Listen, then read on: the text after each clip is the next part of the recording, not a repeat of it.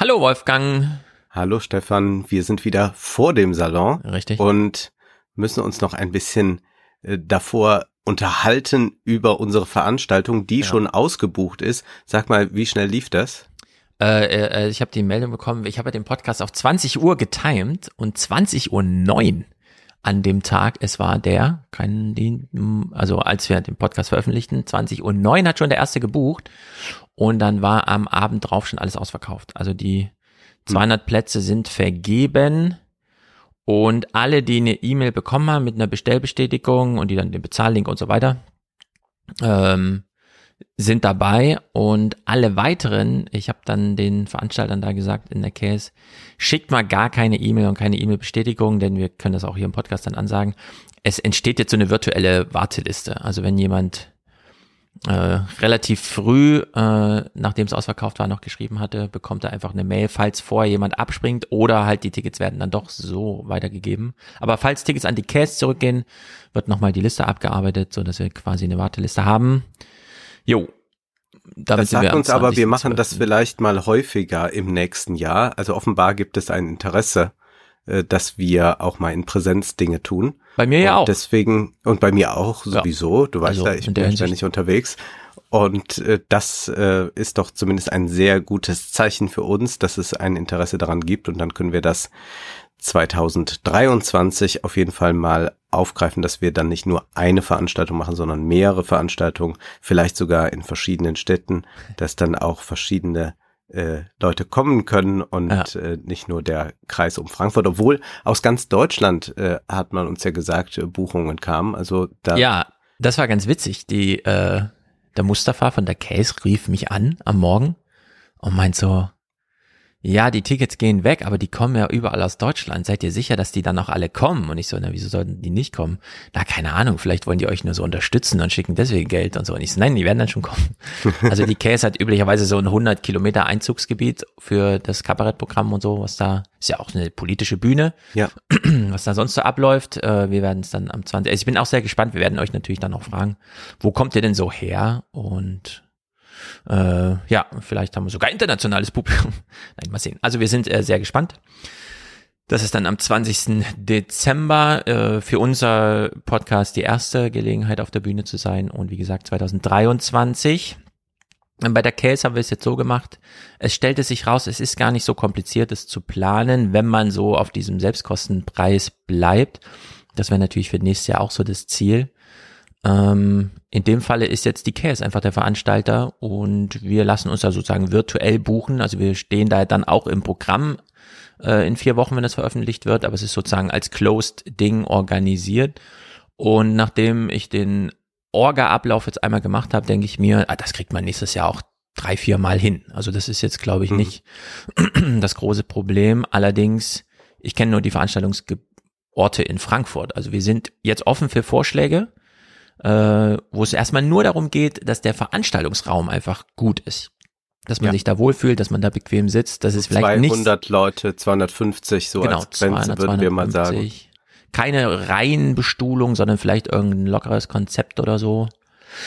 Sagt uns ja gerne Bescheid, dann können wir da anrufen und dann mit der Erfahrung, die wir jetzt aus der Case schon haben, weil die Orga ist jetzt soweit abgeschlossen. Wir warten jetzt einfach nur noch, dass es dann im Dezember soweit ist, dass wir dann sowas auch auf die, Bühne, äh, auf die, auf die Beine und auf die Bühne stellen. Ja. ja, so wird es sein. Hast du das Merkel-Interview dir angesehen? Ich habe nur ein paar Minuten geguckt und zwar die letzten. Als ich nach Hause ja. kam, äh, sah ich's im Fernsehen, dachte, ach, dann schaue ich mal kurz rein, war entsetzt über den Moderator ah. Alexander Osang, der äh, das schlechteste Hemd der Welt angezogen hatte, äh, vollkommen zerkrumpelt, äh, ja. mit einer Körperhaltung. Ich weiß gar nicht, wie der da äh, verwrungen saß. Es war eine Katastrophe anzusehen. Ich habe es also dann nur so im Hintergrund laufen lassen, um nur Merkel zu hören. Ja. Und ja, sie parliert so, wie sie immer immer parliert. Aber ja. ich habe da jetzt auch nicht äh, große Erkenntnisse draus gewinnen können, außer dass ich auch nochmal sagen würde, natürlich ist es nicht so, dass äh, Merkel in der Hinsicht falsch lag, äh, zu versuchen, äh, weiterhin in einen Dialog zu treten mit Putin, äh, so wie das jetzt manche tun, als sei irgendwie Merkel äh, in so einem, äh, so einer verrückten Russlandliebe äh, blind gewesen. Das war sie keineswegs. Äh, die Versäumnisse liegen woanders, ökonomisch, ökologisch. Du bist also nach Hause gekommen und dann lief es schon eine Weile und du hast dann so ins Finale reingeschaltet. Ja. Das ist wahrscheinlich dein großes Glück. Ich kenne das Finale noch nicht. Ich habe nur die erste Stunde und nicht die letzte halbe gesehen. Ähm, Alexander Osang von der Ostsee Zeitung ist äh, wahrscheinlich wirklich der schlechteste Interviewer, äh, den man finden kann, insbesondere auf einer Bühne. Zuerst einmal das Berliner Ensemble, äh, vielleicht kennt das der ein oder andere, ich war auch noch nicht drin, aber es ist dann bei Phoenix zu sehen. Und ich war ja vor wenigen Wochen drin. Wolfgang Borcher draußen vor der Tür, sehr schön. Genau. Dann, dann weißt du, da sind zwei Ränge. Es ist alles ja. ein bisschen in Gold gehalten und so weiter. Ja. Es war volles Haus. Alle waren da wegen Merkel. Kaum einer wusste, glaube ich, wer sie interviewt. Also hat sich Alexander Osan gedacht, hm, dann werde ich zur Einführung in, dieses, in diesen Abend erstmal einen Text vorlesen auf der Bühne. Es war dann so ein Running Gag, das Publikum schon so, hm, echt, sollen wir jetzt eine halbe Stunde hier irgendwas zuhören? Ja, sollten sie. Und Merkel musste dann auch noch Scherze darüber machen. Und das habe ich auch gut verstanden, dass sie es dann doch ein bisschen lange hinter der Bühne fand, bis sie da mal rausgeholt wurde. Also in der Hinsicht schon mal ein großer, also wirklich ein gigantischer Fauxpas, fand ich. Ich Aber was YouTube, war das für ein Text, wenn ich äh, Keine Ahnung, ich habe ihn übersprungen. Ich habe mir gedacht, Aber nein, das war jetzt nicht eine Einführung ja in Leben und Werk Merkels oder was? Ich sag mal so, vielleicht hatte der Text äh, so eine Beziehung zu seinem zu seiner Begrüßung. Er hat nämlich Frau Angela Merkel mit dem Hint, sie ist ja nicht mehr Bundeskanzlerin Angela Merkel und dann sagte er explizit, meine Bundeskanzlerin wird sie immer bleiben. Ach ja. Okay. Da habe ich gedacht, oh wei. Ja. Wir erinnern das uns alle. Das ist ja übrigens ein, ein, wo du das gerade ansprichst, also ja. diese, diese langen einführenden Worte sind Gift für jede Veranstaltung. Ja, absolut. Das ist ich habe das jetzt auch schon mehrmals erlebt, dass man glaubt, man müsste, wenn ich irgendwo bin, mich ganz lange ankündigen und nochmal aufzählen, wo ich überall mal einen Artikel geschrieben habe oder so. Es interessiert erstens niemanden und ja. die Leute, die sowas interessiert, die wissen es ja. Genau. Und äh, deswegen wem, äh, also man trägt entweder Eulen nach Athen oder langweilt die Leute oder tut beides. Und deswegen einfach nur sagen, hier ist sie, Angela Merkel. Richtig. Die Leute haben Smartphones. Wenn ihnen das Programm auf der Bühne gefällt, dann finden die schon raus, wer da spricht. Ja. Und können demjenigen dann irgendwie folgen. Also das, Sonst wären sie vielleicht ja auch nicht gekommen, genau, wenn sie ist die Bundeskanzlerin ein, nicht kennen würden. Es ist eine neue Zeit. Also in der Hinsicht äh, bitte keine Fehler auf der Bühne machen. Wir werden euch am 20. alle am Eingang schon begrüßen. Und dann sind wir einfach auf der Bühne und machen Podcast, ja. Also es ist so, wir wissen dann, wie es geht, wir lassen uns da nicht ankündigen. Naja, gut. Die erste Frage an Frau Merkel war also, wie geht es Ihnen? und ähm, dann sagte Frau Merkel, und das ist vielleicht der einzige Clip, den wir hier dann später nochmal hören werden, ich komme endlich zum Lesen, jetzt wo ich äh, Privatier bin. Und sie hat tatsächlich nochmal ausführlich dargestellt, dass sie während ihrer Kanzleramtszeit nicht zum Lesen kommt. Sie las keine Bücher. Und jetzt kommt sie endlich wieder dazu, ordentlich zu lesen. Und das ist natürlich irgendwie auch ein bisschen augenöffnend. Ja. Äh, Gerade für so einen Podcast, der sich Salon nennt und in dem nur gelesen wird oder Texte vorgestellt, also in dem der Text nochmal richtig Raum bekommt. In der Hinsicht werden wir uns das wahrscheinlich nochmal anhören. Und dann hatten wir ja in der letzten großen Folge hier, in der Mai-Folge, nicht geplant als Thema, aber wir sind immer wieder drauf gekommen, Merkels Resümee. Irgendwer muss jetzt die Bilanz mal ziehen. Merkel macht selber Vorschläge, sie schreibt ja gerade Bücher, in denen zumindest die Highlights ihrer politischen Entscheidungen nochmal erklärt werden. Und wir haben ja gesagt, also irgendwer muss den roten Faden hier nochmal aufgreifen und naja, die Kritik zusammenschreiben. Und ich hoffe, das geschieht, denn auf der Bühne, es war wirklich erschreckend, wie sie sich aus allem rauswindet ähm, es ist nicht gelungen, eine Sicherheitsarchitektur zu schaffen, die das verhindert hätte. Äh, glücklicherweise, ja, auch Zitat, glücklicherweise, hat sie allerdings alles versucht, äh, um für nichts, dass nichts Schlimmeres passiert als das, was jetzt gerade bei diesem Krieg passiert. Äh, und so betrifft es alle Felder. Natürlich hat Alexander Orsang, der nun wirklich der schlechteste Interviewer ist, äh, sie nicht zum Thema Armut und so weiter gefragt, was ist mit der Bildungsmisere, sondern er klebte am Alltag. Es ging um die Bundeswehr und Merkel hat nochmal gesagt, aber wir haben doch in Afghanistan und so weiter, 20 Jahre lang waren wir da Führungsnation und keine Rückfrage zum Thema, ja, aber haben sie nicht zehn Jahre davon nur das Camp verteidigt. Hm, ja, hm. also sowas wurde da alles nicht besprochen. Es war nichts Thema. Gut, vielleicht wurde alles in der letzten halben Stunde noch Nein, verpackt. nein, nein, nein. Dann Vielleicht hat ist- er auch, dann ging es auch immer noch um Russland und Ja. äh, wie, warum sie denn so fasziniert sei von diesem Land und wie sie das dann trennen könnte. Und da sagt sie, na ja, die Kultur eines Landes ist ja das eine und die gegenwärtige Politik das andere, was ja vollkommen logisch ist. Also wenn Frankreich jetzt plötzlich in Spanien einmarschieren würde, dann würde ja dadurch äh, nicht äh, die französische Kunst kaputt gemacht werden. Äh, Ja. dann fällt's äh, vielleicht äh, äh, dann, dann, dann merkt man den Widerspruch äh, einer Kulturnation äh, Mhm. stärker, ja, der, der verstärkt sich, aber äh, da können wir nun auch in Deutschland ein Lied von singen, äh, wie das so ist, äh, wenn man äh, zum einen äh, ein Beethoven hervorbringt äh, und äh, im 20. Jahrhundert dann noch andere Gesellen.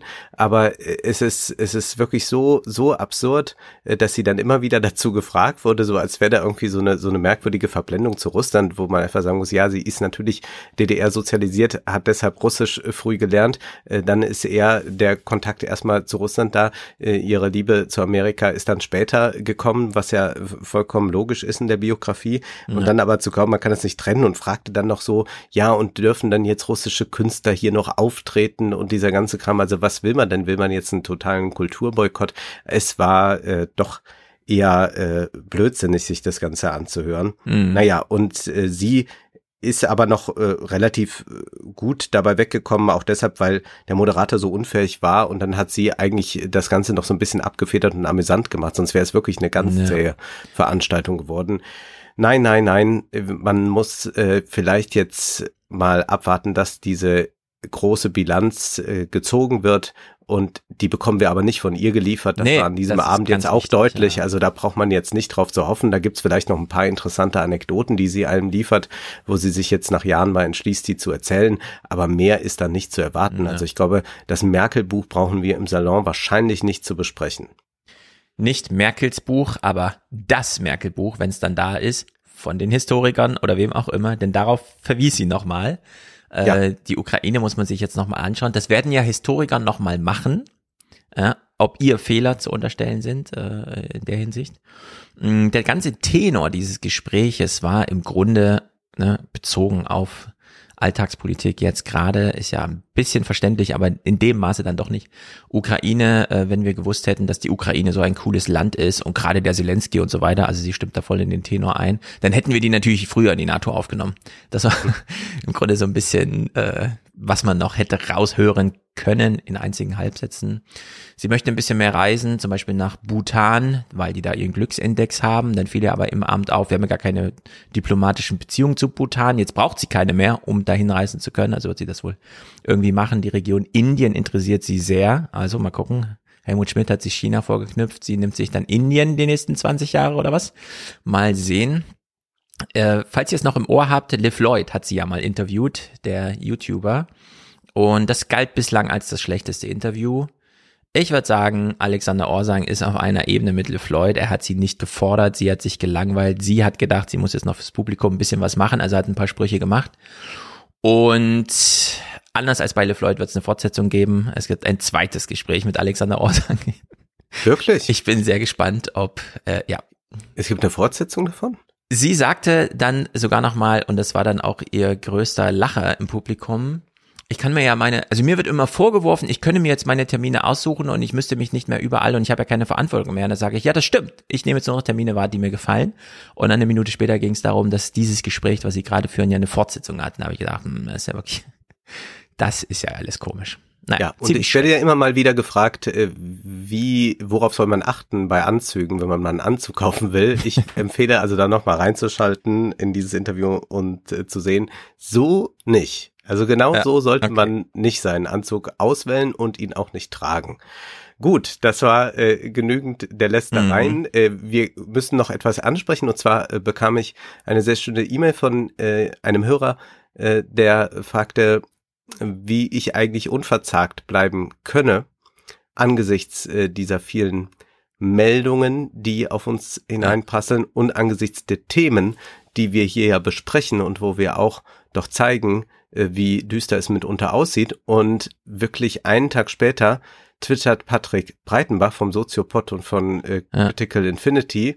Ich darf einfach nicht mehr neue Zwanziger hören. Mein Fatalismus-Meter ist sowieso schon hart am Anschlag. Dennoch empfehle ich die neue Ausgabe. Es geht um Antipolitik, Hunger, Digital Service Acts und so weiter. Danke an Stefan und Wolfgang für eure tolle und kluge Arbeit.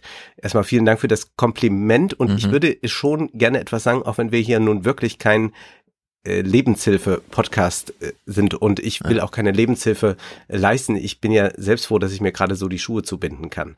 Aber es ist tatsächlich so, dass man ja fatalistisch werden kann in diesen Tagen. Wir haben jetzt diese enorme Aufrüstung, die ist beschlossen, ist jetzt durchgepeitscht worden. Wir haben eine Mehrheit, so zumindest dann eine Fernsehumfrage, für Atombombenstationierung in Deutschland. Wir blicken auf den Klimawandel und sehen, gut, das wird ja nichts mehr. Äh, das ist ja eine Katastrophe. Äh, man rüstet auf und äh, stellt jetzt alles hinten an. Und man fragt sich natürlich dann, ist es nicht vollkommen sinnlos alles? Also das ist, glaube ich, eine Frage, die sehr berechtigt ist. Hat mhm. es überhaupt einen Sinn? Genau. Und was sollte man tun?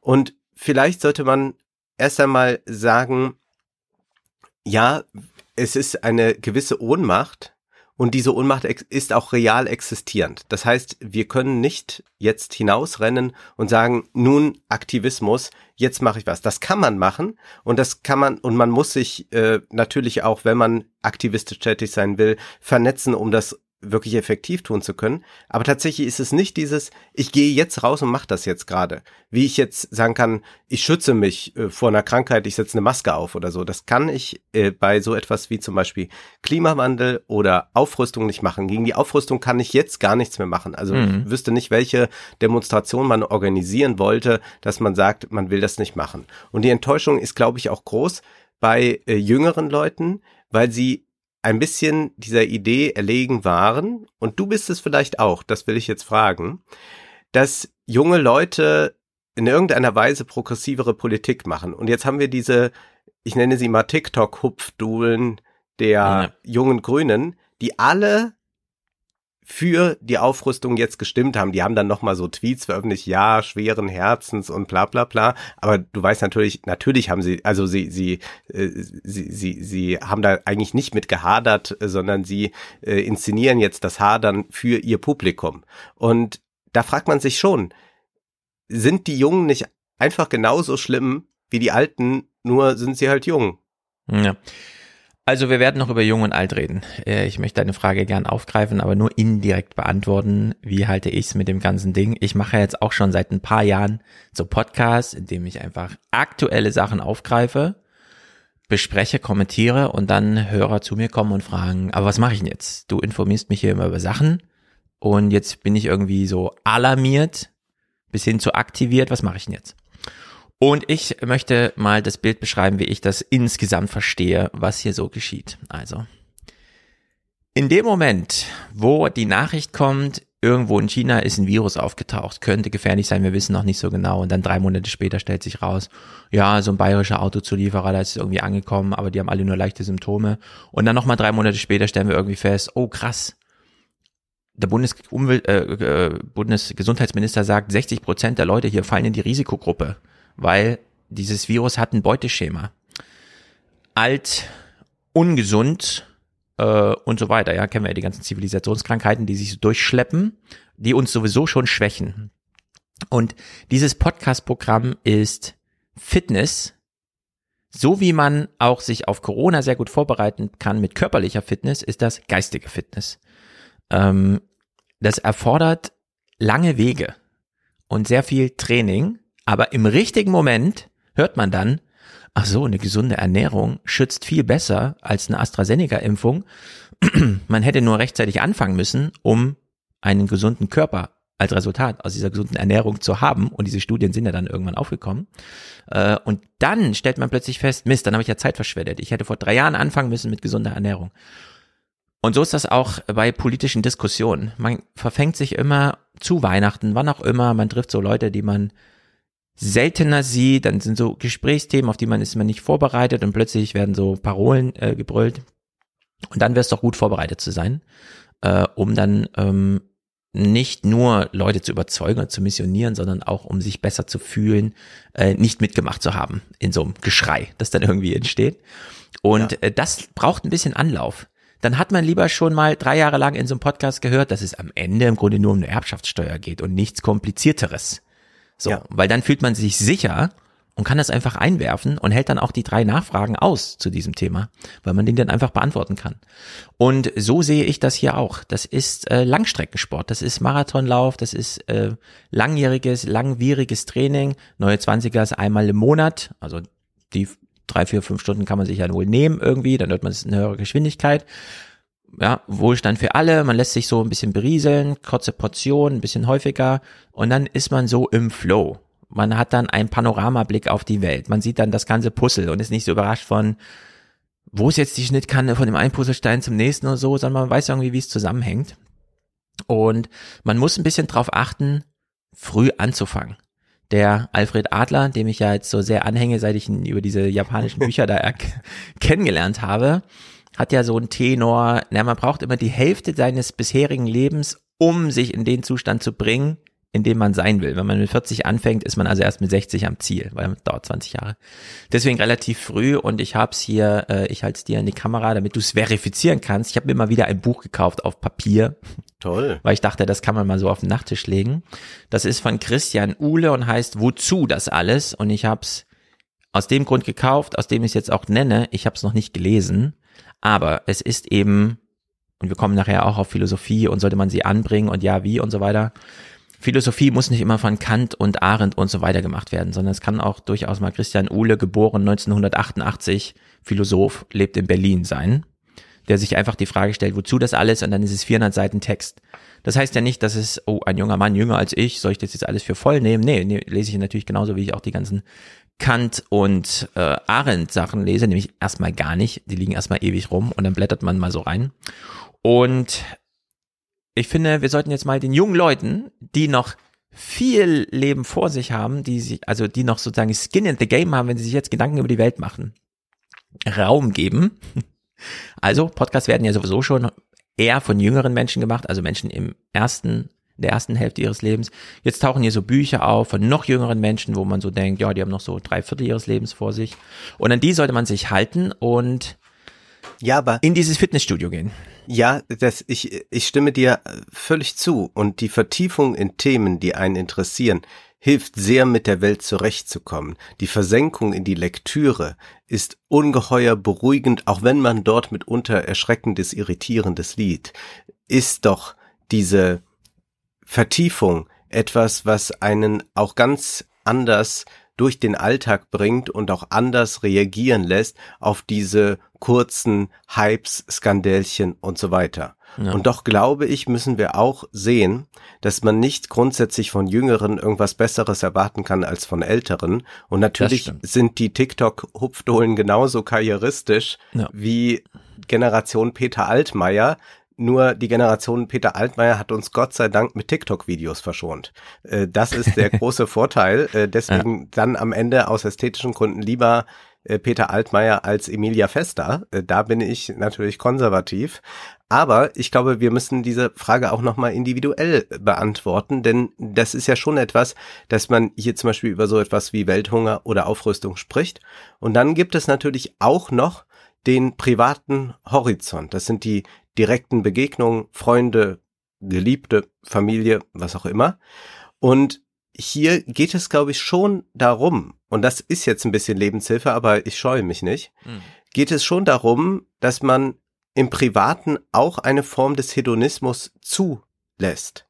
Denn diese Begegnungen sind am Ende die, die man am unmittelbarsten mitgestalten kann und es ist, auch wenn man den ganzen Tag zum Beispiel nur Texte zum Krieg oder so gelesen hat, doch etwas anderes, wenn man am Abend in einem schönen Restaurant mit ein, zwei, drei Menschen sitzt, die einem wichtig sind und dann unterhält man sich vielleicht nicht über den Krieg, vielleicht auch, aber man unterhält sich dann über andere Dinge auch noch und dann sind diese Begegnungen sehr wichtig. Und jetzt kann man sagen, das ist so ein Eskapismus, aber vielleicht ist auch dieses die ganze Zeit die Welt retten wollen, äh, eine sehr hilflose Geste, die einen auch mitunter nicht weiterbringen kann, sondern das gute Klima schaffen, bedeutet auch tatsächlich im privaten Umfeld das gute Klima zu schaffen und bedeutet auch, sich persönlich zu präparieren auf das, was da kommt. Denn ich sehe tatsächlich mit Blick auf den Klimawandel sehr schwarz ja. und würde einem jedem Freund, der mich direkt fragt, was ich empfehle, sagen, schafft ihr eine Klimaanlage an. Noch sind sie recht günstig. Ja. Also der, um das, um das ja, ganz, ganz ehrlich sozusagen, es gibt ein Lied von Udo Jürgens, das ich nicht besonders, also das ist nicht besonders gut, aber irgendwie hat's doch mich jetzt in den letzten Wochen immer wieder äh, ergriffen, beziehungsweise es kam mir so in den Kopf und das Lied heißt Sommer und das beginnt so ganz apokalyptisch. Man sagt, die ganze Herrlichkeit ist, ist schon das Ende prophezeit. Man sagt, die Pessimisten haben recht. Uns beiden aber fragt uns beide aber fragt man nicht, komm her, wir rücken dicht an dicht und schenken uns ein Glas vom Besten ein. Man spricht von Sonnenfinsternis, doch eines weiß ich ganz gewiss, das nächste Glas wird nicht das letzte sein. Man sagt, der Tag ist nicht mehr weit, an dem selbst Neuschnee sauer schneit und nur noch Dreck aus allen Wolken fällt. Und dann ist aber die Wendung natürlich ins Private bei Udo Jürgens. Das ist eine typische entpolitisierende Schlagergeste. Ich weiß sehr wohl, mhm. ich kann das ideologiekritisch lesen. Aber dennoch ist natürlich auch äh, hier, wie in jedem Schlager, das Körnchen Wahrheit. Und äh, der Refrain ist, der nächste Sommer steht bestimmt ins Haus, die Schwalben wollen wieder hoch hinaus, die Schwalben fliegen hoch. Und mhm. ich glaube, dass man dies auch zulässt, dass die Schwalben hochfliegen können. Das ist schon auch wichtig. Jetzt ist ja. aber genug der Lebenshilfe von mir. Ja, okay. Ein Satz noch von mir. Ähm, manchmal habe ich den Eindruck, oder habe vielleicht auch früher so gedacht, heute nicht mehr. Menschen, die sich für nichts jenseits ihres Horizonts interessieren, führen so ein glückliches Leben, weil sie irgendwie durch Glück in Deutschland geboren und so weiter hier dann doch gut zurechtkommen. Aber wir haben jetzt die letzten Jahre gesehen, die Rhythmen, in denen die Welt auf uns einprasselt, äh, es gibt dieses Schäuble-Ding vom Rendezvous mit der Globalisierung und so weiter, das mhm. stimmt so ein bisschen. Also wir haben eben solche Sachen wie, was weiß ich, die Kreditkrise da 2008 und dann 2014 folgen, so dieses ganze Griechenland-Zeug, irgendwas ist mit dem Geld, dann kommt plötzlich Corona und dann kommt der Klimawandel doch mal zu uns mit dieser Überschwemmung da im Ahrtal dann passiert sowas wie jetzt in Russland und es ist nicht allzu schwer und immer weniger falsch, also verkehrt, so verkehrt das war, äh, sich mit Sachen zu beschäftigen, die einem das dann instantan erklären. Wo man nicht hm. angewiesen ist auf irgendeinen Neusprech in eine Tagesschau oder so, weil die sitzen ja auch noch da und suchen Formulierungen für Leute, die möglichst runtergerockt sind, was ihr Weltverständnis angeht, sondern da dann kritisch drauf zu schauen und es sich auch ein bisschen selbst erklären zu können. Da ist immer so die Gefahr, dass man äh, im Internet auch mal falsch abbiegt und dann hat man plötzlich so Welterklärungen, mit denen man, ähm, naja, so in verschiedene Milieus plötzlich eintaucht und so weiter.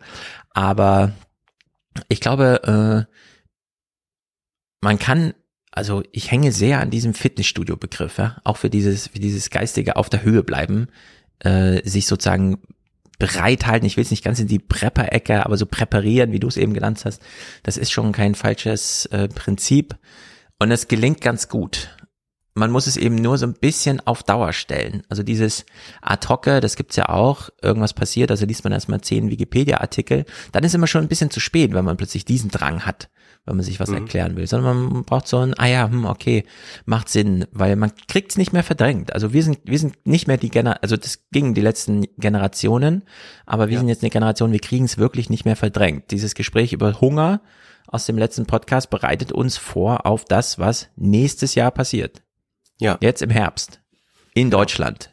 Ja. Und das, ja, das ist, und das ist nicht mehr rauszudrängen und das war in den 80er Jahren oder 90er Jahren noch äh, gut möglich. Das merkt man auch, wenn man mit Menschen spricht, die um die 60 sind, äh, wo das äh, an denen auch vorübergegangen sein kann. Also ich habe mit einem Ehepaar mich vor einer Weile mal unterhalten, die Ende 60 sind und die haben einfach in einem Kokon gelebt. Für die war der deutsche Herbst, äh, mein Bader Meinhof, all der ganze Kram, das war für die mal so, wie man irgendwie sagte, ach ja, da es gab ja auch zu der Zeit gab es auch die Rolling Stones und ABBA, Ja, mhm. aber das war nicht in dem, also obwohl es in Deutschland stattfand, war das schon nicht mehr etwas, was groß an die rankam. Aber das war abends mal in der Tagesschau und da musste man Angst haben. Und da war, ach ja, da war ja mal irgendwann eine Polizeikontrolle. Äh, da ja. ging es, glaube ich, darum. Und mehr war nicht. Und dann war mal Ölkrise und da war mal sonst was äh, und, und davor was mit Kuba. Aber das ist alles äh, sehr äh, ausblendbar gewesen. Das ist in dieser Weise nicht mehr äh, möglich ist eigentlich auch ein großer Vorteil, dass man sich damit auseinandersetzen kann. Man kann nicht äh, dann äh, die Last der Welt auf seinen Schultern die ganze Zeit tragen, aber man kann sich mit äh, diesen Lasten, die andere auch zu tragen haben, mhm. äh, intelligent und in aller Komplexität